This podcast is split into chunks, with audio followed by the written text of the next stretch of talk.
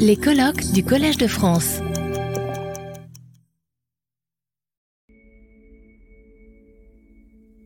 Alors, peut-être un mot, le temps qui s'installe. Hier matin, en introduction de ce, colloque, je vous ai dit que une des ambitions de ce colloque, c'était grâce par euh, le, le, décentrement, par la multiplication euh, des lumières, par le détour, par toute une série de situations non européennes ou non occidentales euh, des lumières, euh, de compliquer le concept même de lumière tel qu'on a l'habitude trop aisément de l'utiliser dans le contexte de l'histoire européenne et de cette identification des lumières à l'Europe. Il s'agissait à la fois de, de, défaire cette évidence que les lumières c'est l'Europe, l'Europe c'est les lumières, mais aussi donc de revenir avec un concept plus à la fois multiple et plus complexe de lumière. Alors, vous savez, on dit en général que quand les dieux veulent vous punir, ils vous exaucent.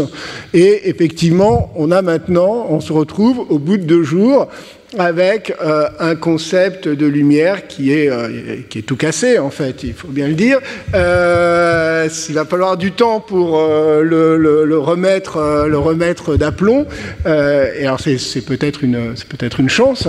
Moi, j'ai passé deux jours à, à, griffonner des schémas pour essayer de voir comment les choses allaient, allaient, allaient, allaient se faire, parce que, effectivement, j'avais hier euh, commencé à proposer une typologie, mais alors en fait ça ça va pas du tout. On voit bien, les contextes sont trop compliqués, les circulations sont trop complexes. Donc je, je pourrais être un peu désespéré, mais heureusement, heureusement j'ai cette table ronde et donc j'ai quatre, euh, quatre éminents collègues qui vont euh, nous aider à, y voir un peu plus clair.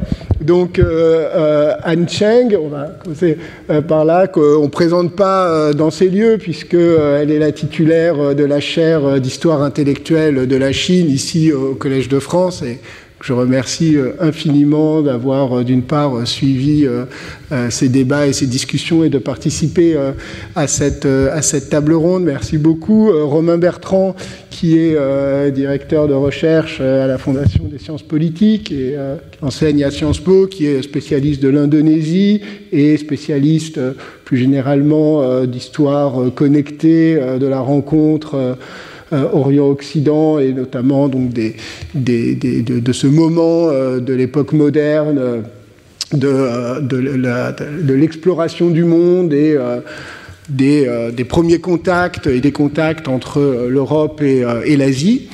Euh, je continue cette présentation avec Emmanuel Lozeran, qui est professeur de langue et de littérature japonaise à l'INALCO, euh, spécialiste notamment de l'histoire littéraire, un grand livre sur la naissance de l'histoire littéraire japonaise au XIXe siècle, qui donc va pouvoir euh, sans doute reprendre un peu euh, cette question euh, des lumières vues du Japon, mais peut-être plus généralement vues vue d'Asie.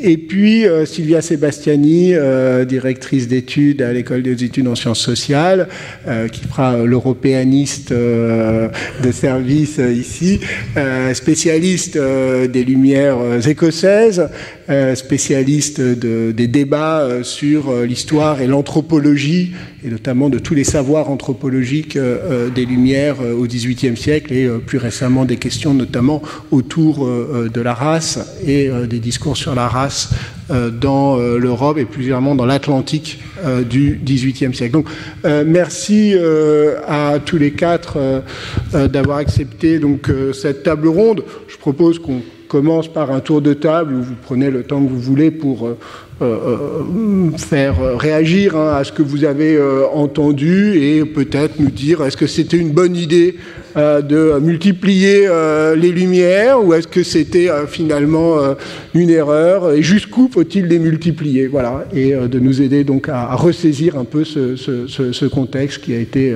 ce, concept qui a été peut-être multiplié à foison.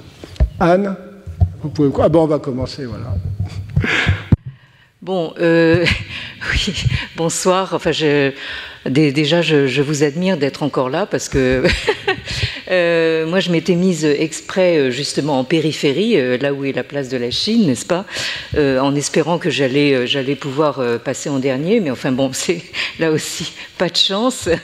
alors, naturellement, on annonce toujours des tables rondes qui sont jamais rondes, et ça, c'est toujours un, problème parce qu'il faut il faut justement commencer par quelqu'un, et, et, malheureusement, c'est tombé sur moi. Alors, donc Bien, alors, bon, est-ce que c'était une bonne idée de, faire ce colloque euh, euh, Quand euh, Antoine Lilti m'a approché, en réalité, c'était pour me demander une présentation. Alors, je dois dire que le, mois de juin, je, pense que pour tous les universitaires, c'est vraiment le, pire mois de l'année.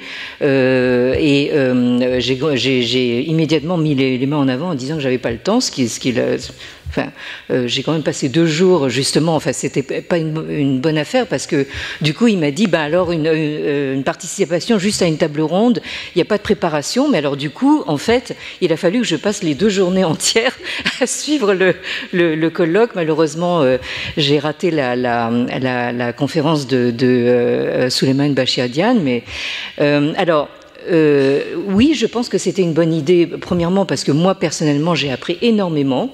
J'ai passé mon temps à prendre des, frénétiquement des, notes. Euh, j'espère ensuite avoir les, textes des, communications parce que euh, j'ai pas pu tout, tout noter. Alors, je pense que c'est aussi une bonne idée en général parce que dans ma position, Hein, qui est une position évidemment euh, minoritaire. Euh, je vous ferai remarquer que, ici au Collège de France, je suis non seulement une des euh, trop rares femmes, nous sommes encore qu'un cinquième des, effectifs des chaires du Collège de France en tant que femme, et je suis la seule minorité visible du professorat du Collège de France. Euh, et donc, je, connais un peu bien le problème. Euh, de ce schéma, euh, vous savez, qui est devenu maintenant inconscient, hein. c'est-à-dire qu'avec la meilleure volonté du monde, vous avez des esprits très éclairés qui représentent l'humanisme européen. Et il y a toujours ce, geste de commencer évidemment par le centre, c'est-à-dire l'Europe, et ensuite de se tourner il y a littéralement ce geste de se tourner vers les autres.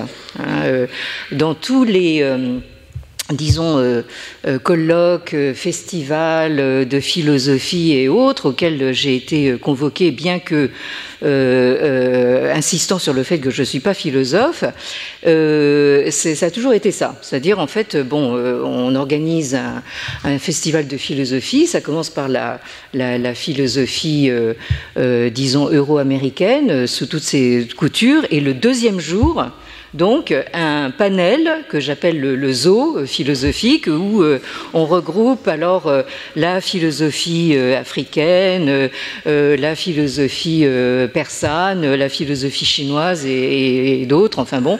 et je l'ai, ce, geste, figurez-vous que je l'ai retrouvé même chez quelqu'un euh, dont j'ai été assez proche euh, et que vous connaissez tous, euh, qui, qui est décédé il y a peu de temps, Tsvetan Todorov donc vraiment représentant éminent enfin, de l'humanisme européen, pourtant auteur de ce, de ce, fameux livre Nous et les autres. Et chez lui, il y avait inconsciemment ce, ce geste du euh, nous européens, etc., euh, donc euh, foyer de, l'humanisme et tout ça, et ensuite de se tourner vers moi en l'occurrence et de, dire et chez vous comment ça se passe? Qu'est-ce que vous avez en magasin hein? Qu'est-ce que vous avez à, nous proposer hein? Bon, alors là, je dois dire que pendant ces deux jours, je n'ai pas eu ce sentiment. Hein, euh, même si j'ai commencé par taquiner euh, Antoine sur ce sujet, alors évidemment, là, ça l'a obligé enfin, à revoir son, euh, schéma. Mais en revanche, ce que, j'en ai dérivé, c'est une sensation de tournis. là, je, finis ces, ces, deux jours, je sais vraiment plus où donner de la tête. Parce que en fait, on nous a promenés hein, dans des trajectoires en, tous sens. Hein. alors, ce que j'ai pu percevoir avant que tout ça évidemment se, se décante, c'est que on perçoit qu'il y a des euh, trajectoire au moins en apparence euh, euh, continue. Hein, justement, quand on entend parler de Al-Andalus, on a l'impression qu'il y, y, a éventuellement une continuité possible et discernable. Il y a des effets de, de, de va-et-vient, alors non seulement dans l'espace, mais aussi dans le, dans, dans le temps. alors dans l'espace et dans le temps, jusque euh, ça, a été évoqué à, l'instant, enfin, jusqu'à nos migrations euh, contemporaines, alors que ce soit des migrations euh, hein, produisant des, masses de, réfugiés en, détresse, mais aussi des migrations académiques dont nous sommes un petit peu les représentants. Hein, je veux dire, voilà. Euh, euh, mais ce qui prédomine quand même, et ça, alors je pense que c'est peut-être plus euh, dû à, à, la compartimentation du monde académique, euh, ce qui prédomine, c'est une, euh, une, impression de fragmentation, euh, d'éclatement. Hein. On a l'impression que qu'on arrive chacun devant le micro et on présente un monde complètement euh, étanche hein, par rapport, par rapport aux, autres. Et alors évidemment, plus on pousse vers le fond du couloir à gauche et plus, et plus ça devient étanche. Hein. Bon, je, je, vois bien, tant qu'on reste un peu dans le domaine européen et proche de l'Europe, c'est-à-dire euh, euh, vers quand on se déplace vers ce qu'on appelle justement le Proche-Orient. Bon, ça va, euh, on, on, voit à peu près de quoi on parle, mais alors là, au-delà, euh, ça, c'est euh, récemment, je participais à une, émission sur France Culture avec mon, collègue John Scheid, qui, qui est euh, spécialiste de la Rome antique, et on nous faisait rejouer le match Rome-Han. Hein, donc dans l'émission de Xavier Mauduit et John Scheid disait que en fait pour les Romains la limite du monde connu, du monde civilisé, du monde romain, quoi, c'était l'Euphrate. Et là, on a, vraiment l'impression qu'effectivement, encore maintenant, quand on franchit l'Euphrate, au-delà, ben, c'est euh, euh, terrain un peu incognita. Euh, et, dans, la dimension temporelle, moi, je, dois avouer que j'ai beaucoup appris justement de la présentation de nos deux collègues sur justement la euh, cette espèce de renaissance des, Lumières arabes dans le bloc communiste, ça, ça je veux dire que je, ne connaissais absolument pas euh, le nom de Hermann Lai, tout ça, enfin, alors, euh, qui évoque un, passé révolu dans un contexte révolutionnaire. Hein, oui. Donc, c'est quand même, ça, ça, produit des, des effets assez, assez intéressants. Alors, euh, euh, alors évidemment, quand, on, parle des, lumières, alors c'est tout de suite le schéma, donc nous et les autres. Et alors, euh, quand on parle des autres, on tombe immédiatement, et ça c'était précisément le, propos de, de, Madame Katab, on tombe immédiatement dans des revendications euh, enfin dans un ton euh, vindicatif, hein, un ton de revendication euh, d'identité, dans ce qu'on a pu appeler aussi la, politique de la reconnaissance. Hein. et moi, je n'ai jamais, en fait, véritablement abordé la question des lumières à proprement parler, mais j'ai eu l'occasion justement d'aborder ce genre de problème avec la question de la philosophie. Hein. Parce que alors la grande question euh, qui, se pose éternellement, c'est euh, euh, depuis, Hegel et, Victor Cousin, son porte-parole en France, c'est euh, est-ce qu'on peut parler d'une philosophie chinoise? Est-ce que c'est pas une contradiction dans les termes, euh, un oxymore, etc. Bon, alors évidemment, la question peut se reporter euh, à l'identique sur le concept de philosophie africaine, etc. Bon, donc, donc ça, ce, problème-là, je, de, politique de la reconnaissance, je, le connais à travers ce, cette question de la philosophie, de la philosophie où, au fond, euh, tout le XXe siècle chinois s'est euh, évertué en fait à euh, faire reconnaître l'existence donc d'une philosophie chinoise. Bon, alors je ne vais pas rentrer dans, ce débat, mais bon, on a on a pas mal publié là-dessus, mais au fond, hein, et ça c'est quelque chose qui, qui, ressort de ces deux journées, c'est que le paradoxe, le grand paradoxe de l'universalisme, euh, c'est que, en fait, ça instaure immédiatement un rapport de force. Euh, euh, et, là, je, terminerai là-dessus parce que c'est quelque chose qui, évidemment, est au cœur de mes préoccupations et, et ça le devient aussi chez beaucoup d'entre nous. ce rapport de force, euh, est pris en tant que tel hein, et de façon extrêmement euh, euh, brutale par le pouvoir actuel en Chine. Alors, ce, pouvoir actuel en, Chine, au fond, il, se positionne un petit peu comme justement ce Japon euh, qui a commencé à émerger euh, avec euh, l'ère Meiji et qui ensuite tourné vers justement un, comment dire, un État militariste et, impérialiste que, que, l'on connaît. Donc actuellement, donc le Japon de Meiji, c'était le, Japon qui était en pleine montée en puissance. Actuellement, c'est le tour de la Chine, hein, qui, qui, dit bien qu'elle est en train de prendre sa revanche euh, sur ce que, l'historiographie euh, officielle appelle le siècle des humiliations, c'est-à-dire qui irait en fait de la guerre de l'opium au milieu du XIXe siècle jusqu'à euh, l'avènement du euh, Parti communiste et sa prise du pouvoir en 1949 au milieu du XXe siècle. Donc euh, entre les deux, voilà, nous avons un siècle des humiliations, évidemment aux mains des puissances colonisatrices occidentales, mais comprenant également le, Japon. Hein.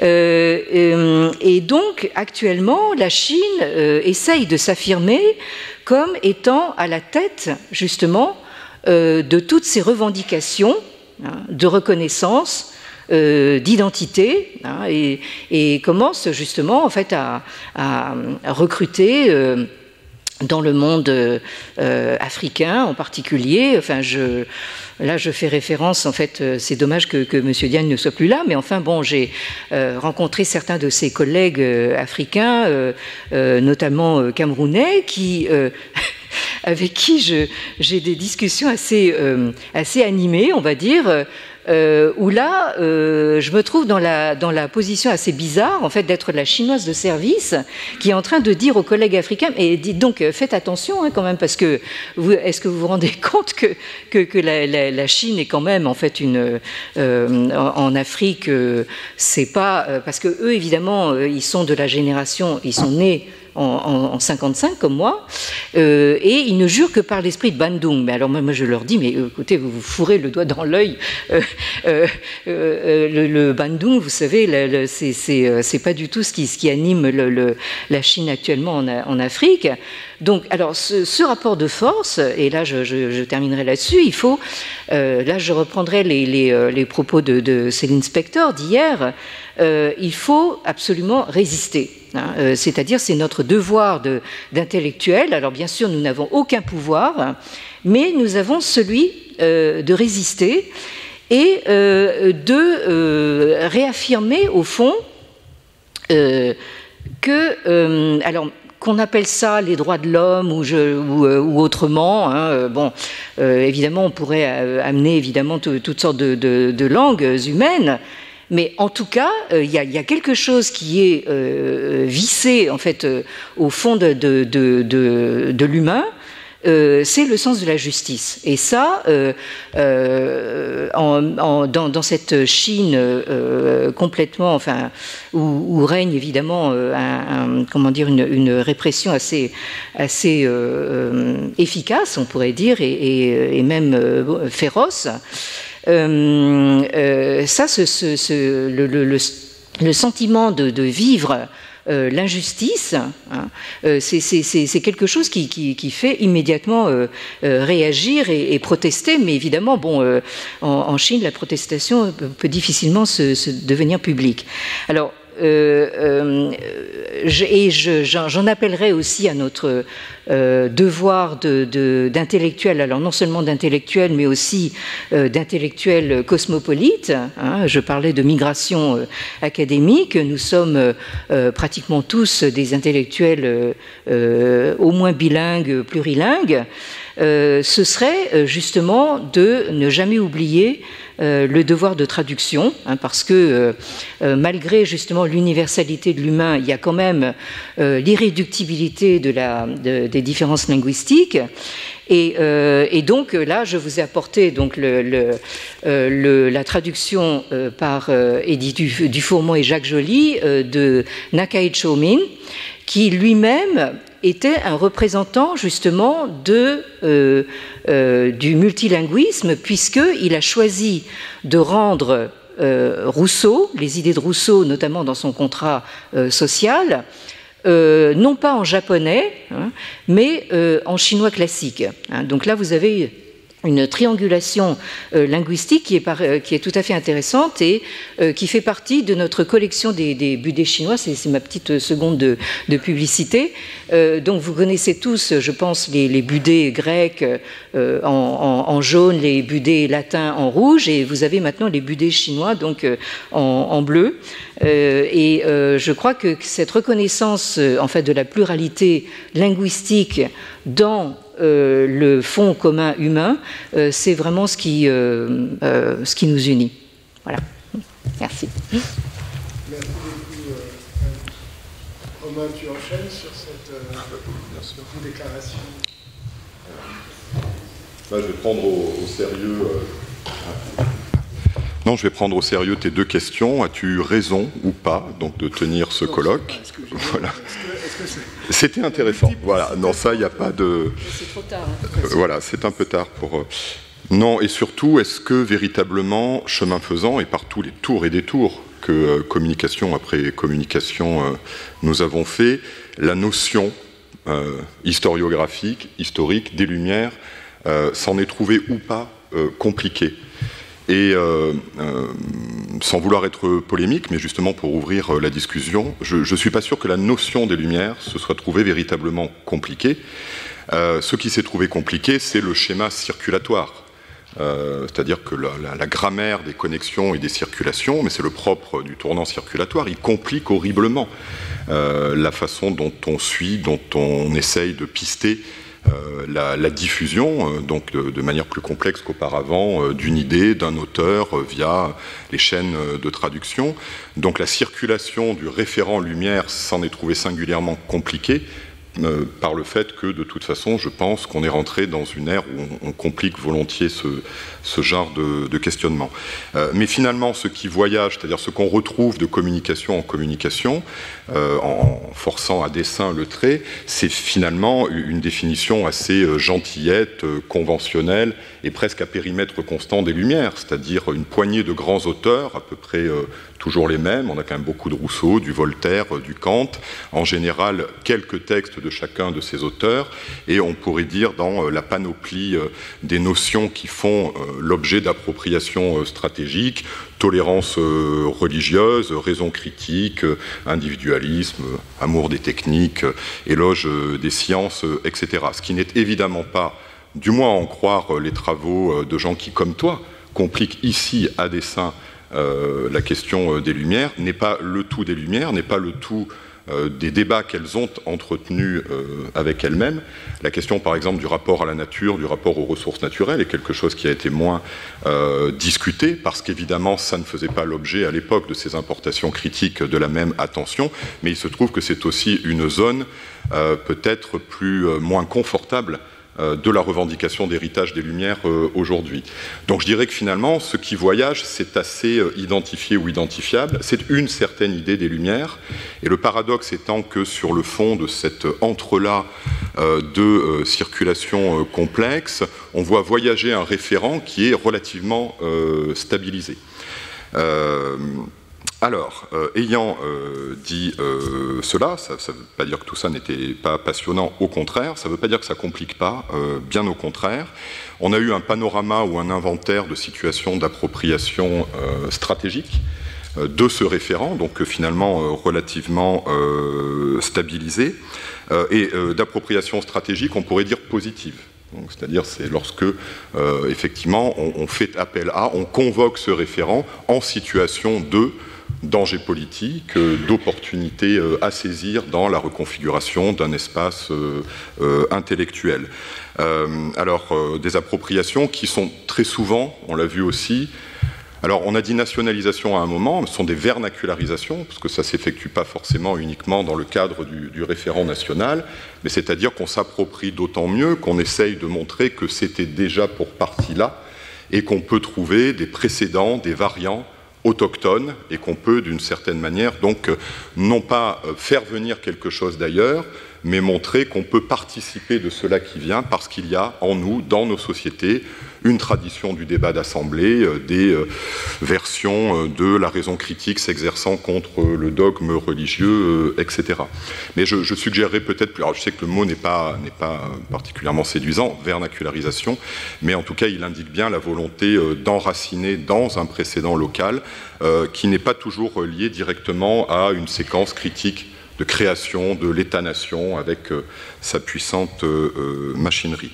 Mais des appropriations positives sur fond aussi, et la raison pour laquelle elles sont critiques, de puissants rejets.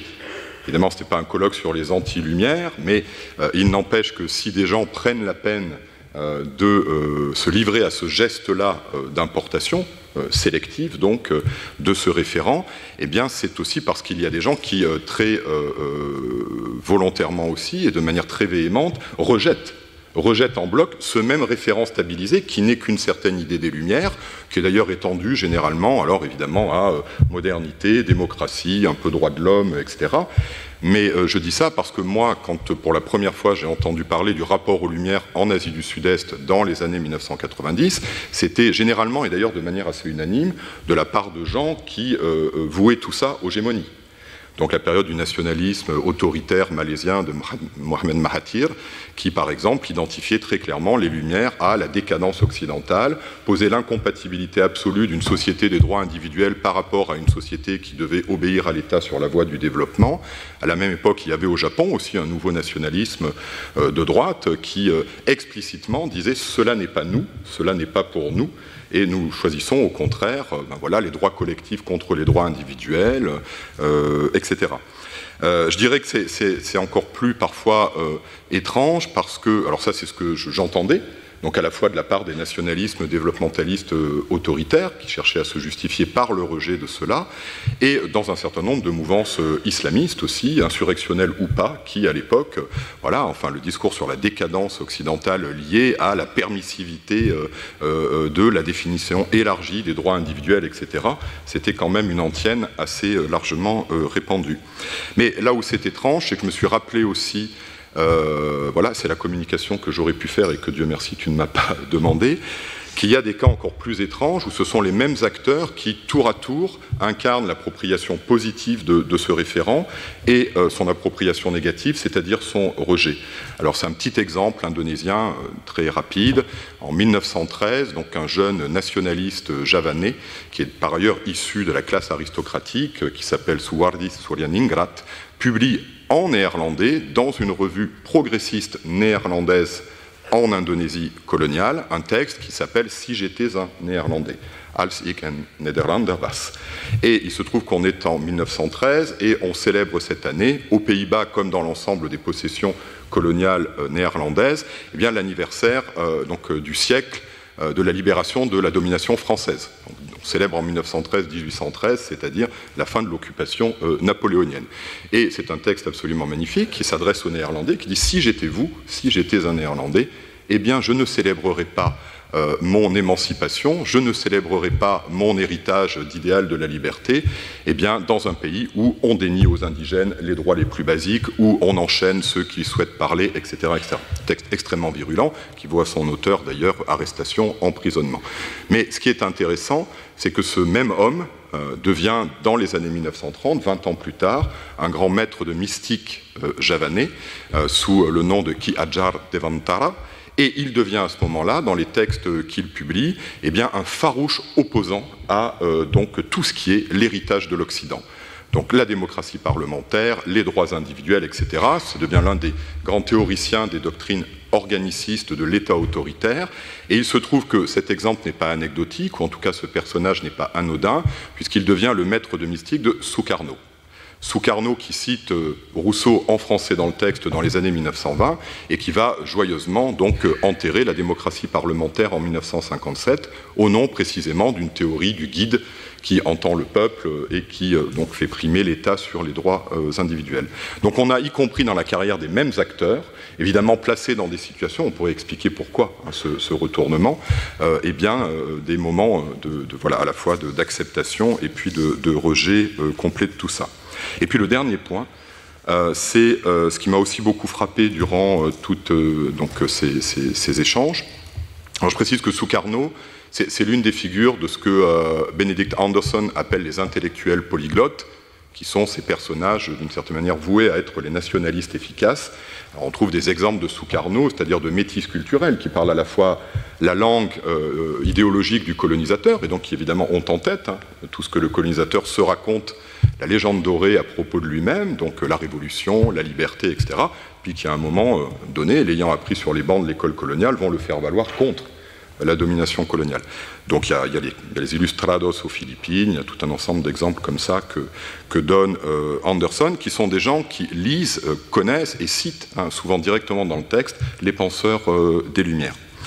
Mais le, point sur lequel je voulais conclure, c'est qu'en fait, ce que j'ai trouvé frappant aussi, euh, c'est l'effet d'écho par rapport au débat, alors pour le coup théorique et historiographique, qu'on avait pu avoir il y a une, vingtaine d'années à peu près. Je dirais même très exactement il y a 23 ans, en 2000, il y a deux livres qui paraissent. Alors, euh, voués à des postérités assez euh, différentes, l'un, je crois, est un peu oublié aujourd'hui, Multiple Modernities de Schmuel Eisenstadt, qui est un livre de sociologie comparée de, on pourrait dire, la modernité démultipliée. Donc Eisenstadt cherche à...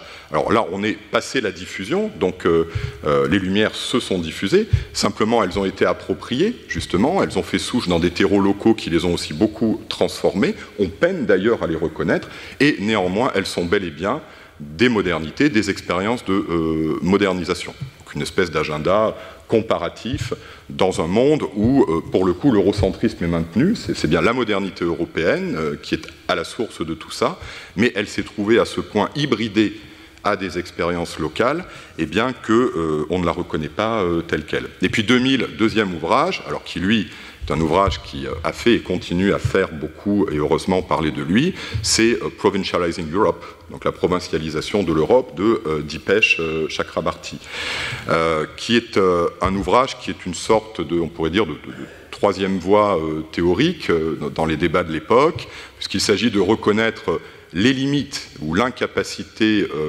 chronique des théorisations philosophiques de l'historicisme européen à permettre de rendre compte d'une trajectoire, en l'espèce de la trajectoire de l'Inde, donc deux tiers de l'ouvrage de Chakrabarti, c'est une critique, par exemple, de l'application du modèle marxien à la situation indienne, en disant ça ne peut pas marcher en Inde parce que voilà, il n'y a pas que la conscience de classe, il y a aussi le jeu des castes et il y a surtout, par exemple, des croyances en l'invisible qui ne permettent pas de voilà, penser tout ça dans des termes strictement euh, marxiens. Donc chez Chakrabarti, il y a quand même d'abord une critique sévère de la façon dont les outils de la pensée européenne ne permettent pas de, rendre compte complètement d'une situation extra-européenne.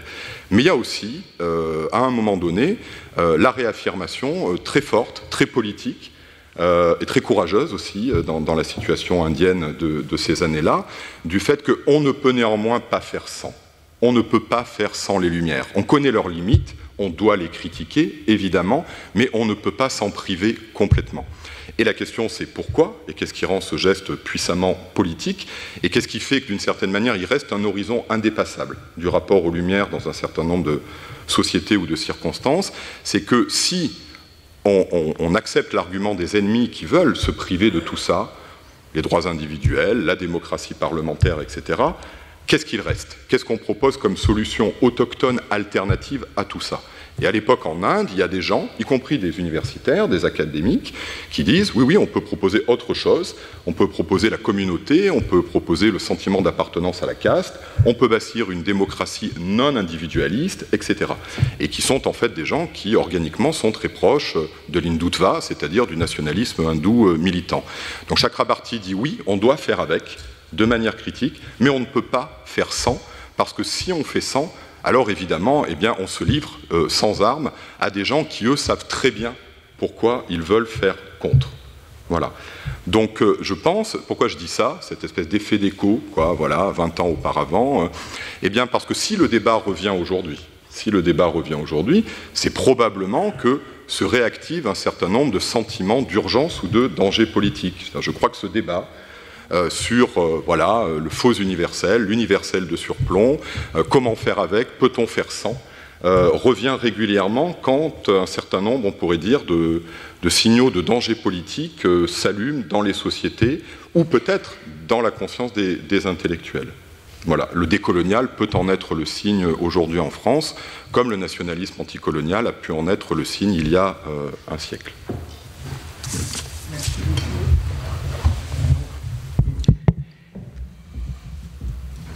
Alors, euh, puisque la question est est-ce qu'on a eu raison, etc., euh, donc euh, ma réponse est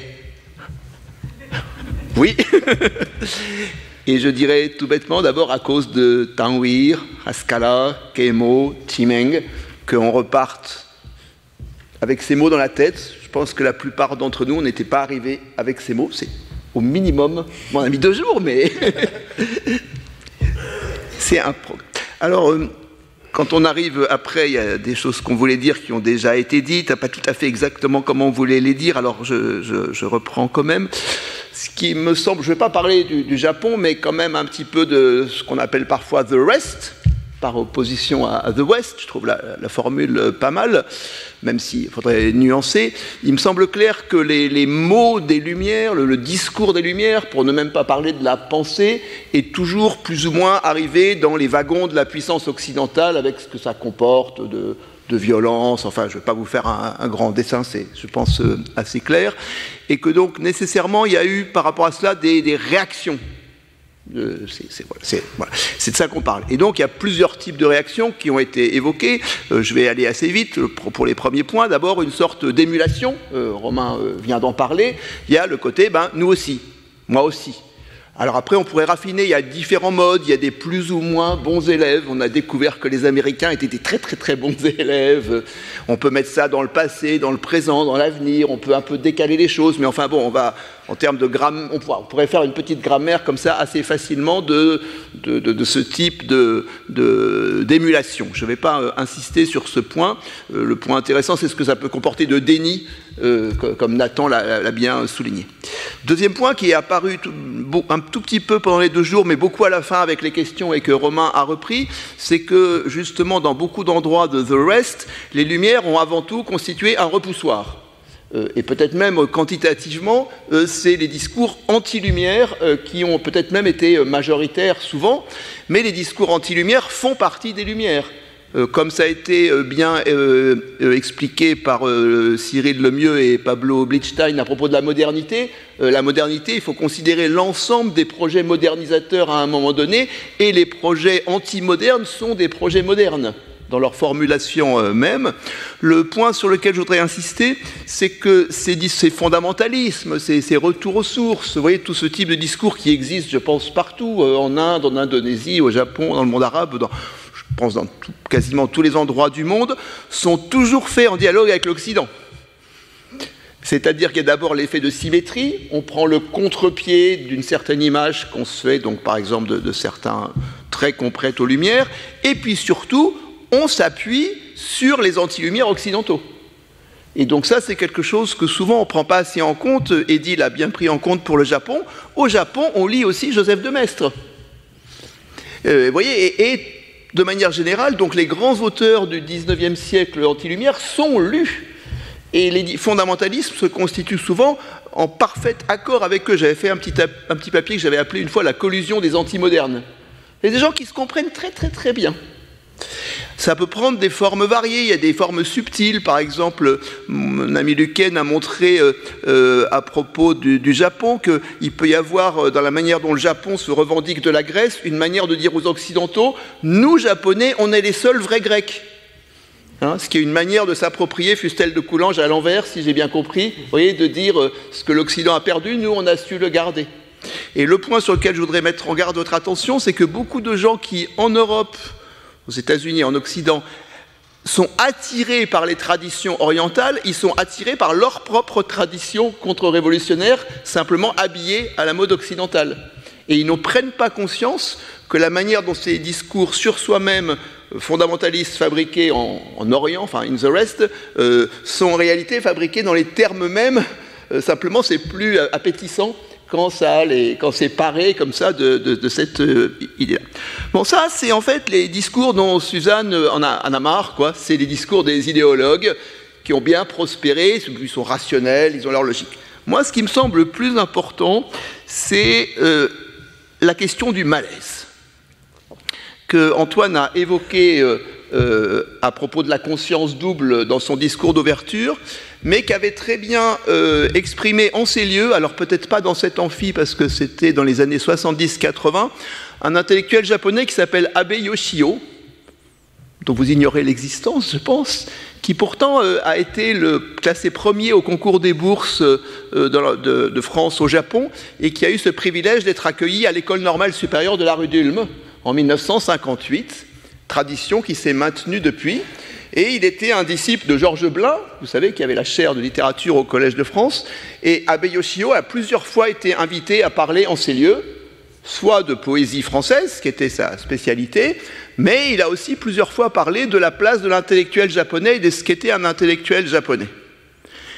Et il l'a souvent fait avec des sentiments incroyablement mêlés, mélangés, voire amers et exprimant. Alors c'était un type brillantissime, hein, traducteur de Baudelaire en japonais, euh, vraiment doué de tout, pas un révolutionnaire, mais quelqu'un qui exprimait, et encore plus en japonais dans un texte qui a été assez célèbre au Japon, une forme de douleur qu'il avait eue malgré la gentillesse des gens à l'ENS, au Collège de France, d'être un intellectuel japonais. Pourquoi? Ben, Il le dit, les normaliens, les intellectuels français, ils sont des sujets du savoir de l'action ils parlent du monde, ils savent, ils tranchent. Et puis moi, on parle de moi, un peu ce que Anne a dit d'une certaine manière. Et quel est mon rôle? Est-ce que j'ai quelque chose à dire? Ben non, je sers à rien.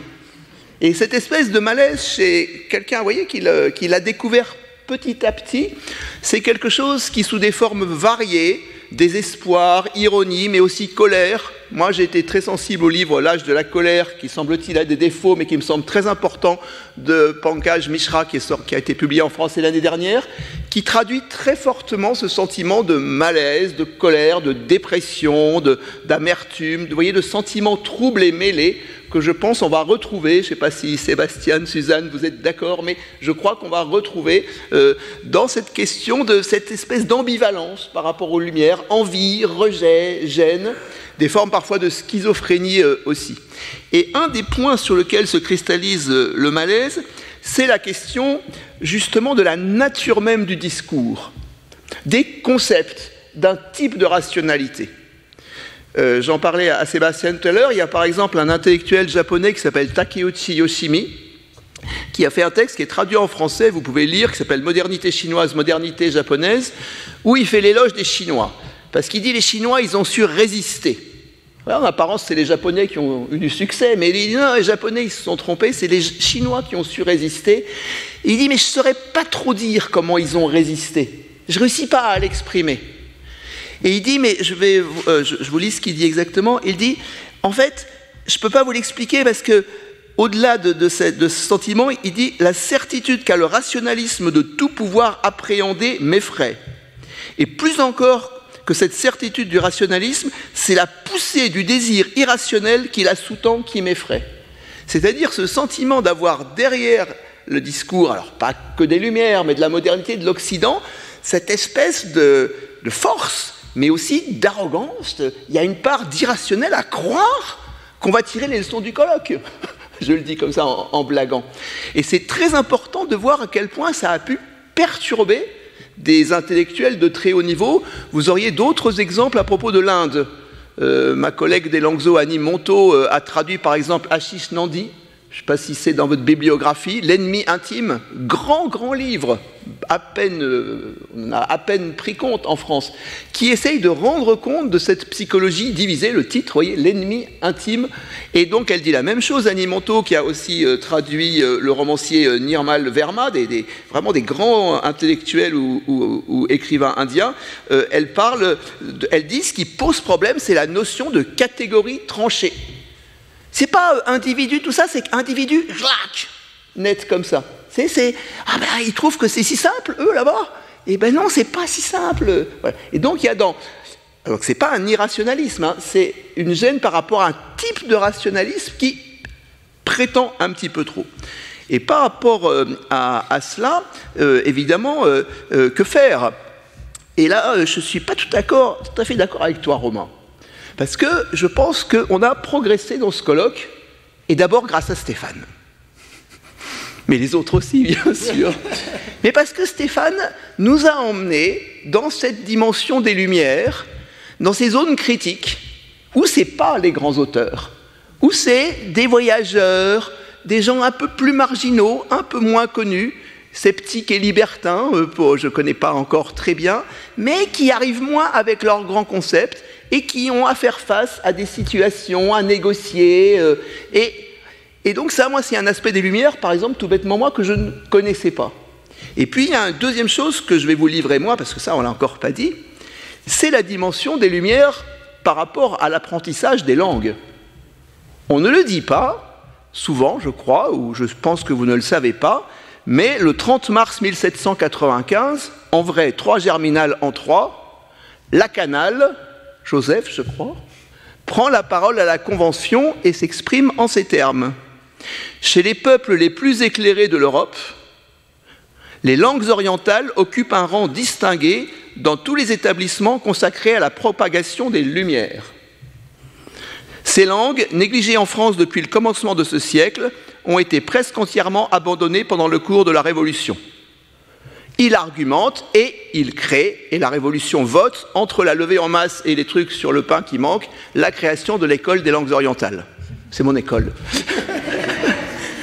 Mais ce n'est pas un vrai commencement, parce que le vrai commencement pour moi, et alors je suis très content, Céline euh, en a parlé, euh, et euh, Stéphane aussi, pour moi c'est Anctil Perron.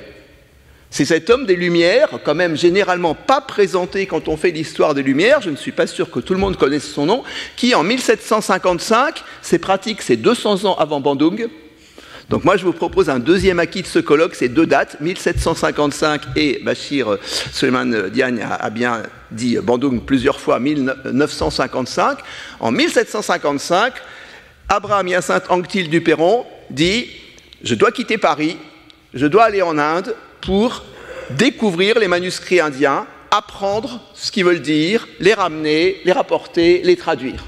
Et pour moi, c'est le geste fondateur d'un nouveau rapport de l'Occident à la diversité du monde, qui va d'abord passer par le voyage et l'apprentissage des langues. C'est un, un de tes héros, Stéphane, mais c'est un cas peut-être un peu particulier. Et à partir de là, ça lance ce grand mouvement dont le Collège de France a été un lieu héroïque, puisque je vous rappelle, 1806, chair de persan pour euh, euh, Isaac Sylvestre de Sassy. 1814, euh, Anne Abel Rémusat, chair de chinois. 31, Champollion, celui qui met son pied sur les pharaons d'Égypte. Euh, il a la chaire d'égyptologie. 1832, c'est le deuxième occupant, mais Eugène Burnouf, qui va être un des grands introducteurs du bouddhisme en France. Ça, déjà, c'est assez peu connu en général. Quand on le connaît, on appelle ça la Renaissance orientale grâce au magnifique livre de Schwab. Sauf que ce n'est pas la Renaissance orientale, c'est la Révolution, c'est les Lumières orientales qui continuent leur travail. Mais le problème, c'est qu'à partir de là, s'est développé un immense mouvement de ce qu'on a appelé l'orientalisme, dont les résultats ont été squeezés à cause de Catherine. C'est-à-dire, pour le dire autrement, tout ce travail colossal qui a été mené d'études, de traduction, eh bien, n'a pas complètement porté ses fruits parce que se sont mises en place des procédures de cantonnement, de minorisation, de relégation, d'exotisation, tout ce que vous voulez, on ne va pas commencer sur ça, qui ont minoré, qui ont mis tout ça dans un coin, le strapontin dont parle Anne, alors qu'on est maintenant 200 euh, ans plus tard. Ça n'a pas complètement porté ses fruits, alors que en 1820, Paris est la citadelle de l'orientalisme. Schlegel vient à Paris, Goethe est bouleversé. Il étaient beaucoup plus réactifs. Puis après, non, nos amis, bah, les orientalistes qui font leur truc de cabinet et on n'écoute pas. Et du coup, je pense que Catherine, je n'ai pas encore lu son livre, mais ce que j'en ai compris quand même, c'est au cœur de ça, fait que oui, bien sûr, on a pris en compte ces langues, mais, par exemple, il y a toutes les théories évolutionnistes sur les langues. Il y a les profs des langues ils enseignent leur langue en disant non, mais c'est une langue quand même secondaire qui va disparaître. Hein. Par exemple, le tamoul, à cause, vous voyez, de la, la hiérarchie des langues. Donc, il y a quelque chose d'ambivalent qui se met en place, mais quand même, il y a un geste positif qui est cette idée que les langues, ça s'apprend. Et du coup, il faut que j'arrête en revenant sur la question de la traduction. Alors, j'ai été très sensible à ce qu'a dit euh, Suzanne Elisabeth sur les artistes, parce qu'il y a toute la question des écrivains aussi, les voyageurs. On peut voyager de plusieurs manières, mais on parle beaucoup de traduction. Monsieur Diane, Anne, beaucoup de gens en parlent et c'est très bien, mais souvent, enfin parfois, ça peut être un peu rhétorique. Ce qui compte, c'est bien sûr de donner des traductions, et j'en ai donné, et c'est l'occasion de, la rencontre avec Antoine, mais plus profondément, c'est l'acte de traduire, c'est la position du traducteur. Je ne sais pas si vous avez conscience, mais un traducteur ne fait pas carrière dans l'université française. Dans les rapports HCERS, vos traductions, elles sont à la fin, elles ne valent rien. Alors que la traduction, et ça moi je plaide pour un nouvel intellectuels des Lumières, aujourd'hui, ils connaissent l'expérience de la traduction, de l'altérité des langues. Et de ce point de vue-là, ce colloque a été exemplaire, y compris dans ses insuffisances. Pourquoi? Parce que si on est honnête tous, il y a des moments où on n'a rien compris. Il faut le dire. Pourquoi on n'a rien compris? Parce qu'on a fait semblant. Un peu. Donc c'était génial. Sébastien a pas mal parlé chinois, des collègues ont dit des mots arabes. Mais la réalité, c'est qu'on aurait dû prendre le temps. On aurait dû enlever l'écran, prendre le tableau, écrire des mots, un ou deux mots, les faire répéter comme à des gamins, parce qu'on est des gamins dans les langues de l'autre. Sauf qu'évidemment, on est au Collège de France, alors il faudrait descendre de l'estrade. Bah oui, il faut descendre un peu de l'estrade. Et oui, parce que des langues, quand on apprend des langues, moi je suis un normalien, agrégé, tout ce qu'on veut, bah, première année de japonais, eh ben vous rabaissez votre caquet. Et, mais c'est très très important ça veut dire que vous faites une traversée où la pensée qui s'exprime que ça spontanément dans les langues que vous maîtrisez aisément, eh ben c'est un cran plus compliqué. Il y a quelque chose qui résiste de nouveau pour le mot. Et du coup, la tâche du traducteur, c'est pas la fausse idée oui, qu'on peut dominer par la traduction, parce qu'il y a plein de gens rusés, hein. on ne va pas parler de François Julien ou d'autres personnes, parce qu'on peut tricher, vous voyez. Il y a des traducteurs qui s'arrogent la position du passeur. Je déteste les passeurs les passeurs, c'est ceux qui s'arrogent la position de ce. Non, il faut que chacun se mette dans cette difficulté de la langue de l'autre qui résiste. Parce que ce qu'on apprend à ce moment-là, c'est que les vrais problèmes, c'est ceux de Stéphane. C'est il y a des malentendus. On rencontre des gens là, ah, il ah, faut négocier, faut trafiquer. C'est des choses provisoires, un peu moins prétentieuses dans leur euh, étendue. C'est des choses qui donc supposent de la négociation, des rapports de force à prendre en compte et c'est aussi, c'est très important, des choses qui intègrent nos corps. Et oui, parce que c'est quand même un des grands problèmes, vous savez bien, de ces intellectuels qui ne sont que par concept. La réalité des échanges humains, et c'est aussi des corps, avec, au sens large, bien sûr, tissés d'imaginaire. Mais voyez, c'est-à-dire, c'est pas du tout renoncer à la raison, mais c'est ramener son exercice à des positions plus concrètes, plus limitées, imaginer des dispositifs, et vraiment Antoine, tout mon exposé est un remerciement et un hommage aux dispositifs que tu as imaginés. Il faut en imaginer d'autres, avec justement une place pour nos collègues, alors on a quelques arabisants, mais tu avais parlé de la question, qui viennent de différents euh, euh, pays. Comment on fait quand on ne parle pas tous la même langue? Ça prend plus de temps, Est-ce qu'il y a besoin de se comprendre complètement? Il y a des gens qui parlent et des gens qui lisent et qui ne parlent pas. Enfin, vous il y a... Mais sur le terrain, les gens se débrouillent dans les pays du monde les plus nombreux qui sont des pays plurilingues. Vous savez, il y a un texte de Jarek Diamond où il dit Vous allez en Nouvelle-Calédonie, le soir, euh, dans la, brousse, euh, autour du feu, ça parle six ou sept langues. Hein. Et je crois que dans beaucoup d'endroits du monde, euh, c'est comme ça. Et tout le monde ne les parle pas toutes. Bah voilà, il y a des intermédiaires, il y a. Et on. Voilà. Il y a une co-construction, quelqu'un avait employé le mot, il est un petit peu abstrait, mais qui se fait par la reconnaissance de gens qui sont tous locuteurs et sujets de leur pensée et face aux problèmes euh, donc, gigantesques euh, qui sont les, nôtres, je pense que les intellectuels, voilà, on, a, enfin c'est mon fantasme, vous voyez bien, je suis passionné, parce que, mais je crois à promouvoir un nouvel intellectuel des Lumières qui intègre ces dimensions qui ont été suggérées déjà au XVIIIe siècle, peut-être euh, dans des petites lignes, mais qui existent et qu'on pourrait peut-être remettre plus en valeur aussi. Voilà pourquoi je, te remercie. Eh bien, merci et ce bel éloge c'est pour moi.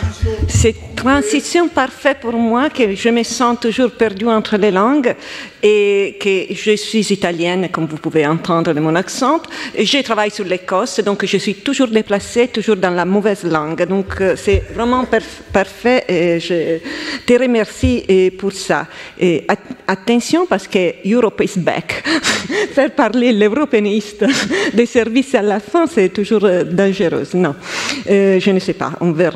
De toute façon, je suis spécialiste de l'Écosse et ici en France, ça reste plutôt marginal euh, en général par rapport aux Lumières. Donc, euh, euh, au moins, et ça, je n'avais aucune intention de raconter ça, mais étant donné toutes les expériences des autres, je les dirais. Quand j'étais en thèse, j'ai commencé ma thèse, j'étais en Écosse et il y avait un tour de table avec tous d'autres étudiants qui travaillaient sur l'Écosse des Lumières.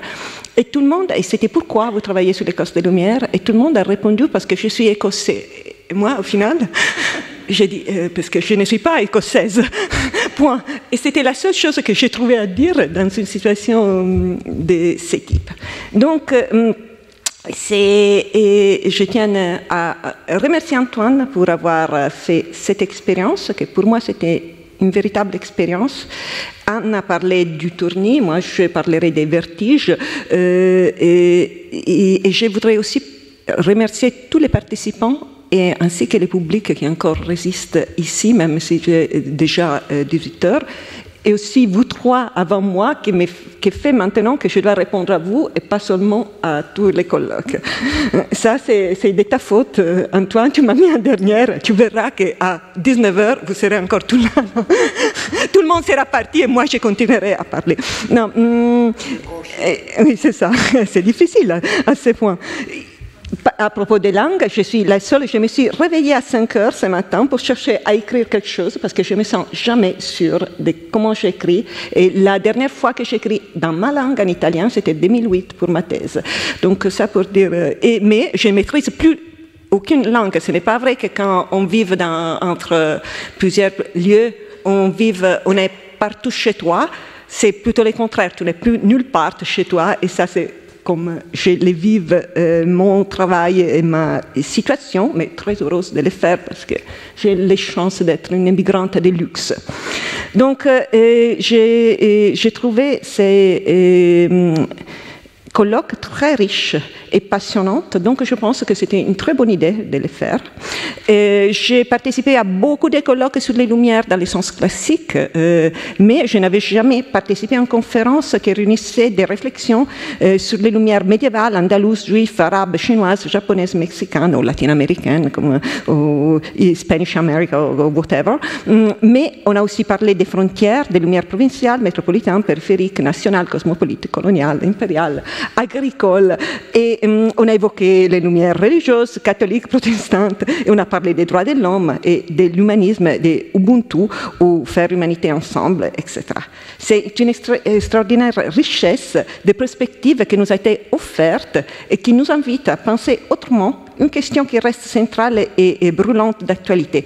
Donc, dans ce sens, je pense qu'on est obligé. Je suis plutôt d'accord que même si les lumières, en tant que catégorie, euh, par rapport à ce que disait Romain, euh, on ne sait pas si hum, les déplacements dans d'autres lieux, c'est vraiment un déplacement qui fait changer la catégorie des lumières par rapport aux 18 mais également par rapport aux traductions, par rapport aux mots-clés, etc. Est-ce que j'ai appris à dire quemo Bon, vous voyez Avec l'accent italien, Alors là, là c'est vraiment bas. Même en japonais, j'ai l'accent italien, c'est la fin. Euh, bon. Euh, et, mais je pense que ce qui s'est montré, que c'est de toute façon, il y a une actualité brûlante de cette discussion partout, malgré le fait qu'il peuvent être aussi des discussions qui n'est pas toujours entre euh, toutes les catégories qui sont ensemble. Donc, euh, Antoine, mm, au début de la conférence, avait parlé des mises en relation, des travail des réseaux. Euh, j'ai passé ces deux jours à prendre des notes comme une folle pour essayer de comprendre qu'est-ce que je pouvais dire à minima. Évidemment, c'est raté, mais je vais commencer par un premier point général sur la diversité des analyses qui ont été proposées, car il me semble que plusieurs perspectives, perspectives se sont chevauchées. D'une part, la prospective historiographique et la construction des Lumières en tant que catégorie historiographique et philosophique à la fois. De l'autre, une multiplicité de contextes euh, politiques surtout. Je pense que la question du politique a été très très présente, mais aussi d'espace et des chronologies qui sont très très différentes. Euh, Antoine a, rappelé au départ, et, de l'autre euh, Antoine a rappelé au départ que la catégorie historiographique des Lumières, même lorsqu'elle se réfère au XVIIIe siècle, est une construction a posteriori.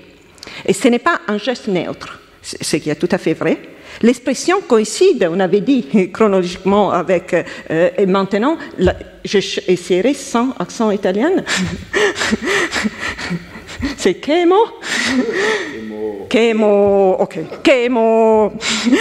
Bon, euh, ouvrant donc la voie à une archéologie euh, multisituée des Lumières, mais nous l'avons entendu ce matin que ça pose beaucoup de problèmes et beaucoup d'ambiguïté euh, de l'autre côté. Et c'est bien, il me semble que c'était l'un des enjeux de ces colloques, faire émerger des lumières multiples par une configuration de la géographie des sites de leur observation. Cette position nous ramène à une vraie question, je pense, celle de la perte possible du sens, des pertinences de la catégorie des lumières. Et ça, c'est l'une des questions à discuter, je pense, en tant que spécialiste des lumières. Donc, je pense que c'est ce qui est souligné déjà dans les années 1980, euh, euh, John Loaf, dans ce qui s'appelle euh, Reflection on Enlightenment and Lumière, Face à la multiplication des spécificités et des différences des contextes des Lumières, on parlait alors des contextes nationaux en considérant comme fondamentalement nouveau le fait de faire un tour d'Europe des nations. C'était ça, face à là, déjà, Jean Loeuf soutenait que les Lumières étaient devenues une boîte vide dans laquelle on pouvait tout mettre. Et, par conséquent, en termes euh, galvaudés, d'épée d'utilité historiographique. Il s'est demandé alors si ce n'était pas temps de revenir à une définition plus neutre, comme celle de la pensée du XVIIIe siècle. Ici, on est exactement à l'opposé, c'est-à-dire on est à l'opposé du geste. Après, on l'a vu, depuis ce moment, les Lumières se sont euh, davantage étendu dans toutes les directions, dans les directions de l'Atlantique, dans les directions des empires, des colonies, voire dans des directions. Euh, on a euh, global, euh, on a vu, on a parlé un peu aussi de ces propositions postcoloniales plurielles.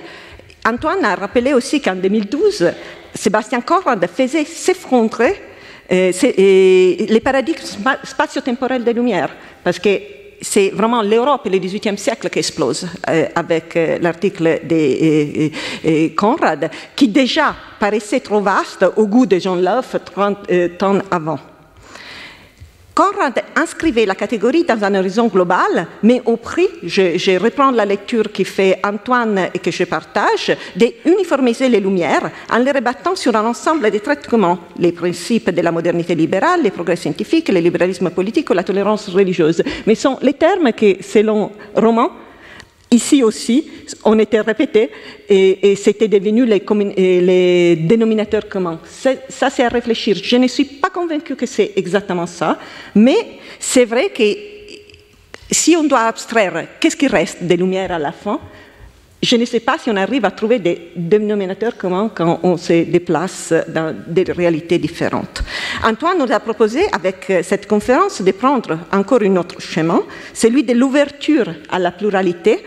Elle n'est pas, elle n'est pas, euh, pas se limitant ni au XVIIIe siècle ni à l'Europe, en essayant d'abandonner définitivement l'approche diffusionniste. Peut-être ça, c'est aussi notre pas que on a cherché est-ce que c'est réussi ou pas, c'est vraiment à réfléchir. Mais je pense que on a, plutôt réussi, euh, vous avez plutôt réussi dans ces euh, tentatives.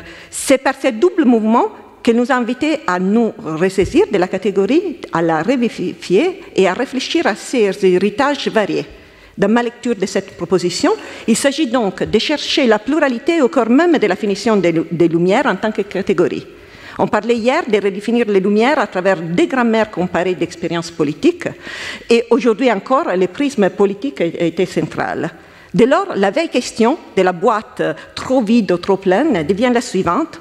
Comment identifier des dominateurs communs de ces lumières en partant non seulement des opérations intellectuelles qui les ont constituées en catégories, mais également des expériences politiques diverses dans le temps, dans l'espace et les langues qui auraient eu à élaborer de nouvelles grammaires de compréhension du monde? Point d'interrogation. Cette proposition remet en question la centralité des acteurs qui produisent ces grammaires, et ça vient d'être dit, car il n'est plus possible, me semble-t-il, et les communications l'ont montré, je pense, de s'en tirer à celles des philosophes uniquement. Et mon seul regret, c'est que les femmes étaient vraiment marginales dans ces colloques et peut-être dans des lumières multiples, plurielles, ce serait bien de donner un espace euh, majeur, me, semble-t-il. Hum, hum, cette, cette, proposition remet aussi en question des découpages spatiaux et en particulier les cadres nationaux de leur élaboration. Tous les types de formations politiques, notamment les empires, et la variabilité de leur ancrage spatiaux deviennent des laboratoires politiques potentiellement valides. C'est à ce stade, toujours dans ma lecture de la proposition euh, d'Antoine et, de ce que j'ai écouté, que par voie de conséquence revient la question de comment repenser et redéfinir les lumières dans l'Europe du XVIIIe siècle. mais ainsi, en se proposant de réfléchir à d'autres espaces et d'autres périodes distantes, on se demande si la catégorie des lumières peut éclairer, il faut bien le dire, d'autres réalités à ce qu'elle donne, et, ce à voir. En quoi la métaphore de la lumière éclaire-t-elle On a souligné par exemple l'invocation des lumières comme outil politique, ça c'était Sébastien qui l'a repris aujourd'hui, euh, pour tourner la page d'une période sombre. Ma question donc est la euh, suivante. À part la métaphore, que reste-t-il de lumière en quoi ces déplacements permettent à une historienne de l'Écosse, comme moi, de revenir de manière critique sur ma période et sur mon espace? Peut-être une première chose que j'ai trouvée très utile, c'est le fait que ça oblige d'être beaucoup plus fin, beaucoup plus précise dans les catégories qu'on utilise, euh, et on ne peut rien donner pour acquise. Et quand on parle entre nous, c'est toujours euh, tout le monde se comprend, même avant qu'on parle. Donc, euh, euh, en revanche, le fait d'être avec personnes qui viennent d'horizons différents oblige à définir, et, donc déjà ça, ça change, je pense, les gestes. Et l'autre question, c'était la question de la longue durée, de la longue période d'un côté historiographique, mais de l'autre côté aussi reprendre en compte ce qui s'est passé avant Et, donc, comment on peut ré, réutiliser, repenser à ça? Je voudrais dire encore une petite chose, je ne sais pas si je chercherai à être bref, vraiment par rapport à l'exposé des Diagne. Je suis un peu désolée qu'elle n'est pas là sur cet humanisme Ubuntu que je trouvais très aspirante, surtout pour les possibilités de, de rencontres et de réciprocité ouvertes par la traduction comme moyen de faire humanité ensemble et la manière dont il a expliqué la complexité de ces concepts philosophiques d'Umbutu, euh, qui me semble une manière très éloquente, intéressante, de montrer comment la philosophie n'est pas l'apanage de l'Europe, bien qu'elle bien qu'elle a été construite et pensée au XVIIIe et XIXe siècle, je regarde Catherine, euh, comme telle, et je me réfère ici à son livre sur euh, la colonie philosophique, et que la traduction est nécessaire dans toutes les directions. Il y a souvent l'idée que ce sont les concepts européens qui sont intraduisibles, et là, on montrait que c'était exactement l'inverse, que c'était un concept Ubuntu qui était euh, intraduisible de tous les sens. Je regrette qu'il n'est pas là parce que j'aurais voulu aborder justement très rapidement rapidement la question de l'humanisme et, on a reparlé de l'humanisme euh, minimaliste euh, ce soir qui me semble très importante. Il a rappelé que l'humanisme, et ça c'est une autre chose que je voulais, ouvrir par rapport à se déplacer, euh, il peut conduire à l'unité humaine et, au moins penser comme processus. Il a beaucoup insisté sur la question du processus qui conduit à l'unité humaine.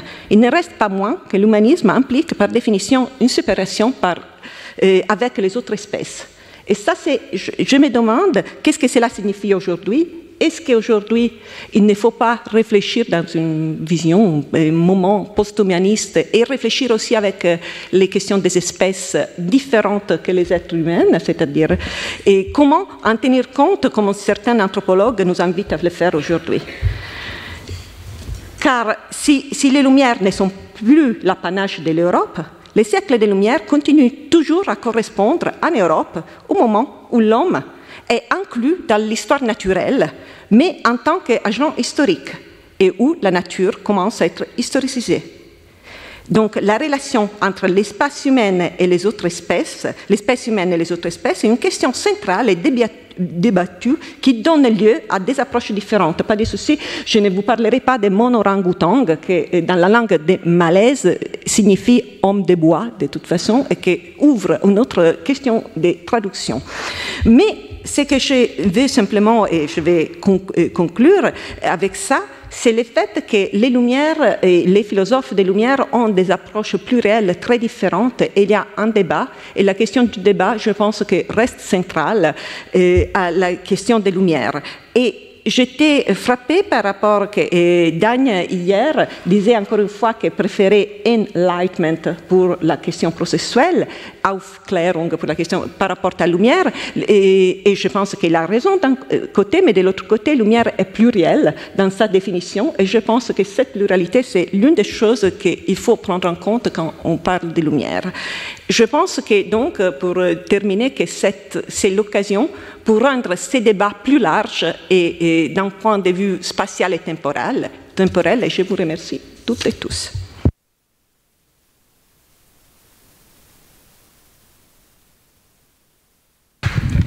Merci euh, infiniment tous les quatre pour ces commentaires euh, extrêmement riches et qui ouvrent euh, beaucoup de perspectives.